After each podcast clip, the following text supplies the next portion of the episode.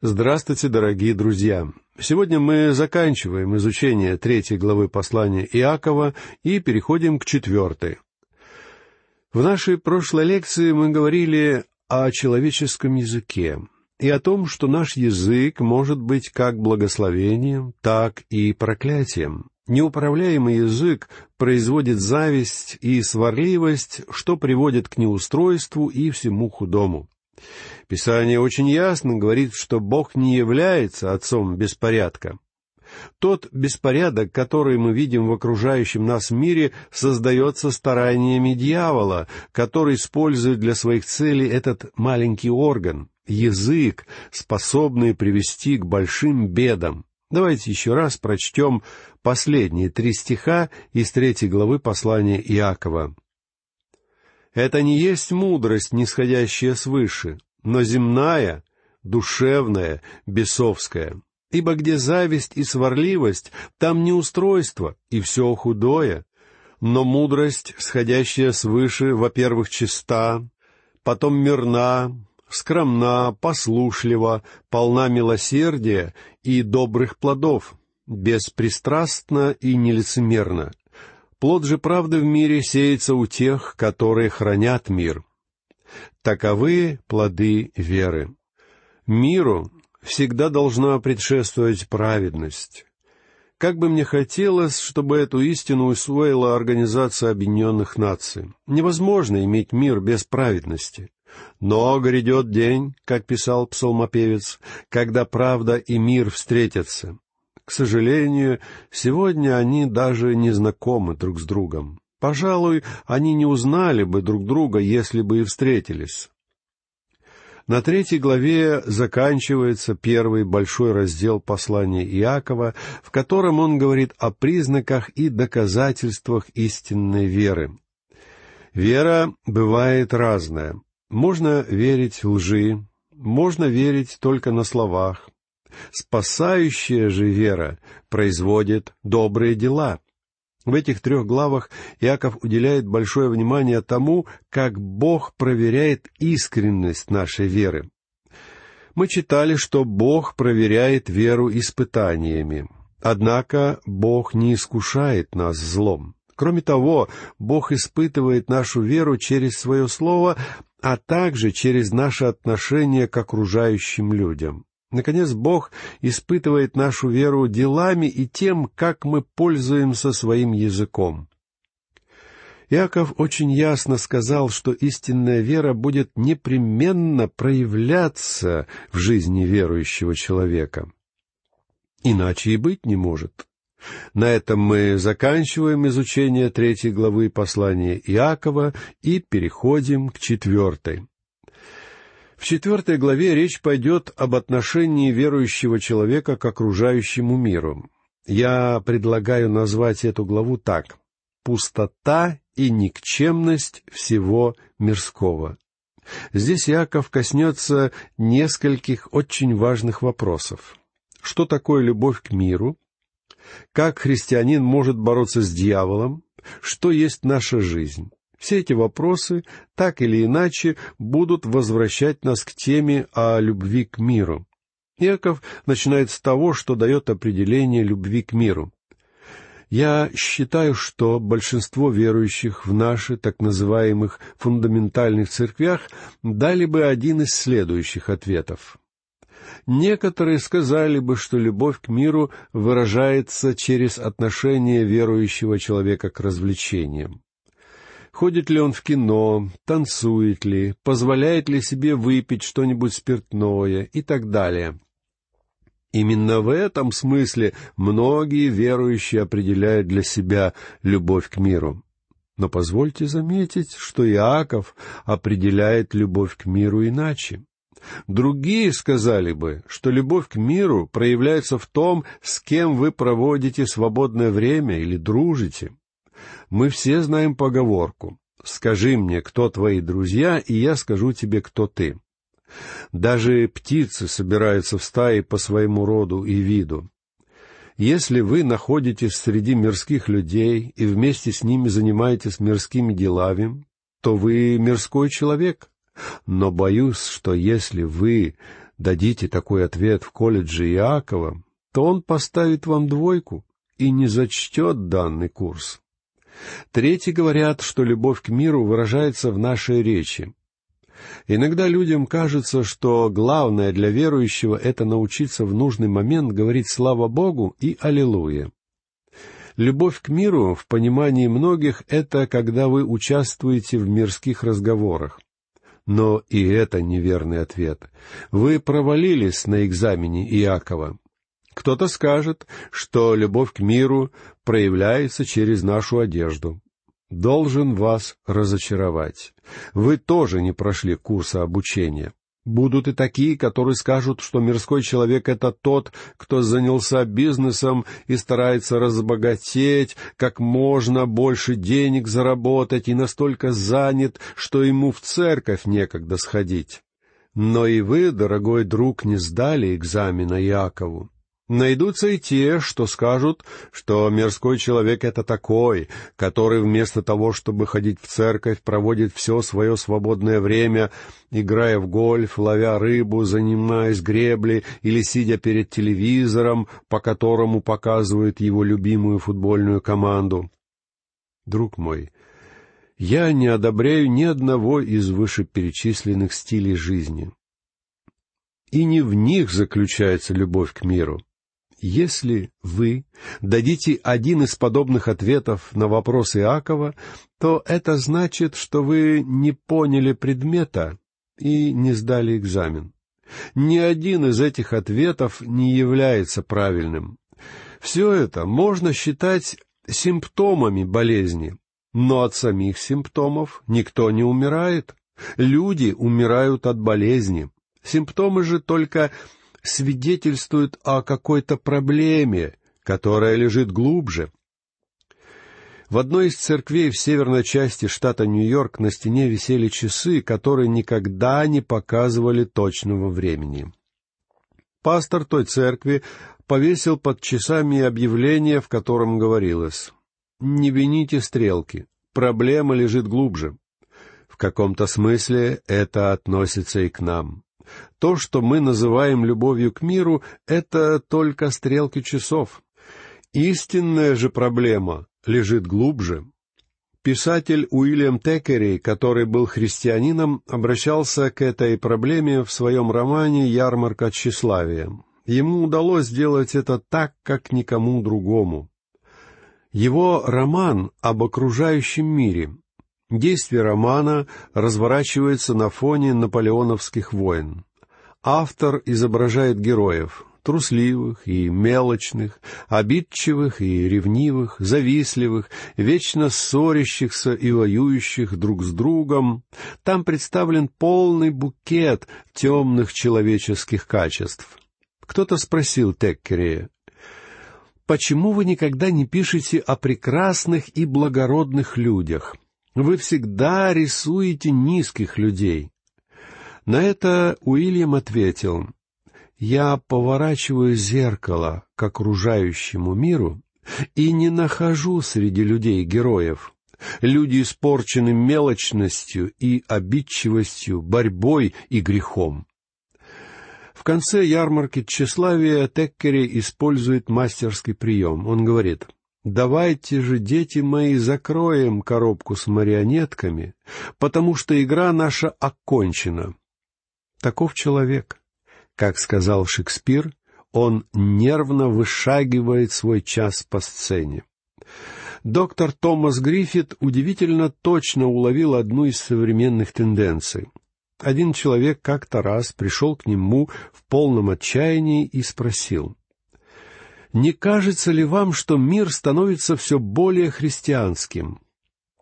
Доктор Томас ответил, не думаю, чтобы это было так. Скорее, мир становится все более религиозным, но при этом церковь становится невероятно мирской. После Второй мировой войны стремительно стала разрушаться стена, разделявшая мир и церковь. То разделение, которого многие придерживались ранее, было формальным и фарисейским, а потому, как мне кажется, не соответствовало учению Писания. Церковь была похожа на того маленького голландского мальчика, который большим пальцем пытался заткнуть образовавшуюся в плотине дырку. Затем, в послевоенное время, пришли телевизоры, беззаконие, аморальность, подростковая преступность, хиппи, наркотики, марихуана и философия экзистенциализма. Сильный прилив снес плотину разделения, а вместе с ней был смыт и маленький голландец. Не существует простого ответа на вопрос о том, что же есть любовь к миру. Но я собираюсь предоставить слово Иакову с тем, чтобы он дал нам свое четкое определение. Что же такое любовь к миру по Иакову? Нам придется вернуться к третьей главе, чтобы понять ход его мысли. В третьей главе, в тринадцатом стихе мы читаем «Мудр ли и разумен кто из вас? Докажи это на самом деле добрым поведением с мудрой кротостью». Вера это профилирующая дисциплина в университете Иакова. И все дополнительные дисциплины опираются на нее. Вера характеризуется кротостью. Затем в третьей главе в семнадцатом стихе мы читаем «Но мудрость, сходящая свыше, во-первых, чиста, потом мирна, скромна». И в мудрости есть кротость и смирение. А смирение означает подчинение. В шестнадцатом стихе мы читаем «Ибо где зависть и сварливость, там неустройство и все худое». Это и есть любовь к миру. И это проникновение в церковь зависти и сварливости породило все культы, секты, деноминации, разделения на группировки, которых сегодня великое множество. В церквях господствует дух соперничества и зависти. В предыдущем стихе Иаков называл подобные проявления земными, то есть неисходящими от Бога. К чему приводят зависть и сварливость в этом мире? Они производят неустройство и все худое. Помня об этом, мы сможем теперь понять, о чем говорит Иаков в четвертой главе. Давайте прочтем первый стих. «Откуда у вас вражды и распри? Не отсюда ли от вожделений ваших, воюющих в членах ваших? Мы знаем, что на земле то между одним, то между другими народами непрерывно ведутся войны. Но вражды и распри случаются и в церквях. Я полагаю, что мы все хорошо помним те стычки, которые происходят между нами время от времени. Не отсюда ли от вожделений ваших, воюющих в членах ваших? Нам хочется, чтобы все было по-нашему. Вожделения наши, воюющие в членах наших, это в сущности жажда плотских удовольствий. Вражда и беспорядок являются следствием конфликтов и настойчивых требований удовольствия и удовлетворения, которые поступают от нашей плоти. Желаете и не имеете, убиваете и завидуете, и не можете достигнуть. Припираетесь и враждуете, и не имеете, потому что не просите. Плотские желания, как ясно дает понять Яков, ведут к вражде. Этот дух вражды и есть основная характеристика любви к миру. У него нет ничего общего с христианством. Подобные проявления исходят из ветхой природы человека. Человек должен быть обновлен через веру во Христа. В нем должен обитать Дух Святой. То, что описывает здесь Иаков, является действием Духа мира сего. Когда этот Дух проникает в церковь, она становится мирской, как бы тяжело ни было на полях сражений, в некоторых церквях и в некоторых сердцах бывает ничуть не легче. В мире бизнеса дух мира сего выражается в постоянной конкуренции и жажде прибыли, когда человек человеку волк. В мире политики это происходит, когда политические партии делятся, и вчерашние соратники начинают враждовать друг с другом. Дух мира проявляется, когда за столом переговоров встречаются представители труда и капитала, и там идет нескончаемая битва. Люди лезут вверх по социальной лестнице и при этом наступают друг другу на ноги. Соседи годами не разговаривают друг с другом. В семьях существуют раздоры, брат выступает против брата. И, наконец, этот дух проникает в церковь. Вот что, дорогой друг, означает быть мирским. И не имеете, потому что не просите.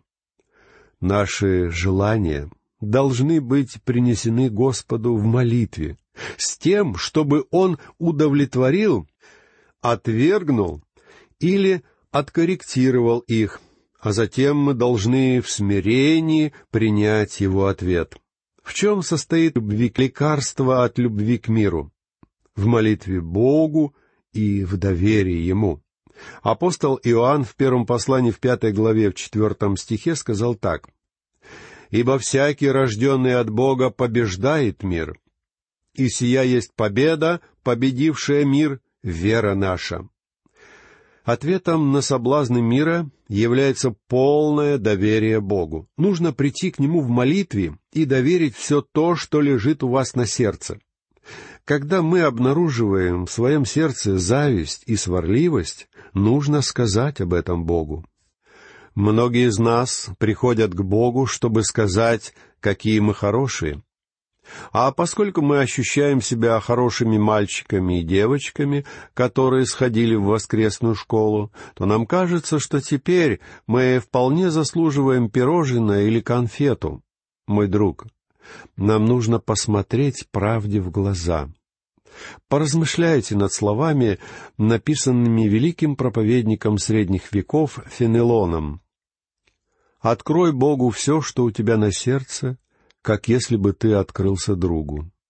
Облегчи свое сердце, излей все радости и боль. Расскажи ему о своих печалях, чтобы он мог утешить тебя. Расскажи ему о своих восторгах, чтобы он смог отрезвить тебя. Расскажи ему о своих стремлениях, чтобы он смог очистить их. Расскажи о своей неприязни, чтобы он помог тебе преодолеть ее. Расскажи о своих искушениях, чтобы он избавил тебя от них. Покажи ему раны своего сердца, чтобы он исцелил их. Раскрой свое равнодушие ко всему доброму, склонность ко злу и свое непостоянство. Расскажи ему, как самолюбие делает тебя несправедливым к окружающим, как суета искушает тебя быть неискренним, а гордость вводит тебя в заблуждение относительно себя и других.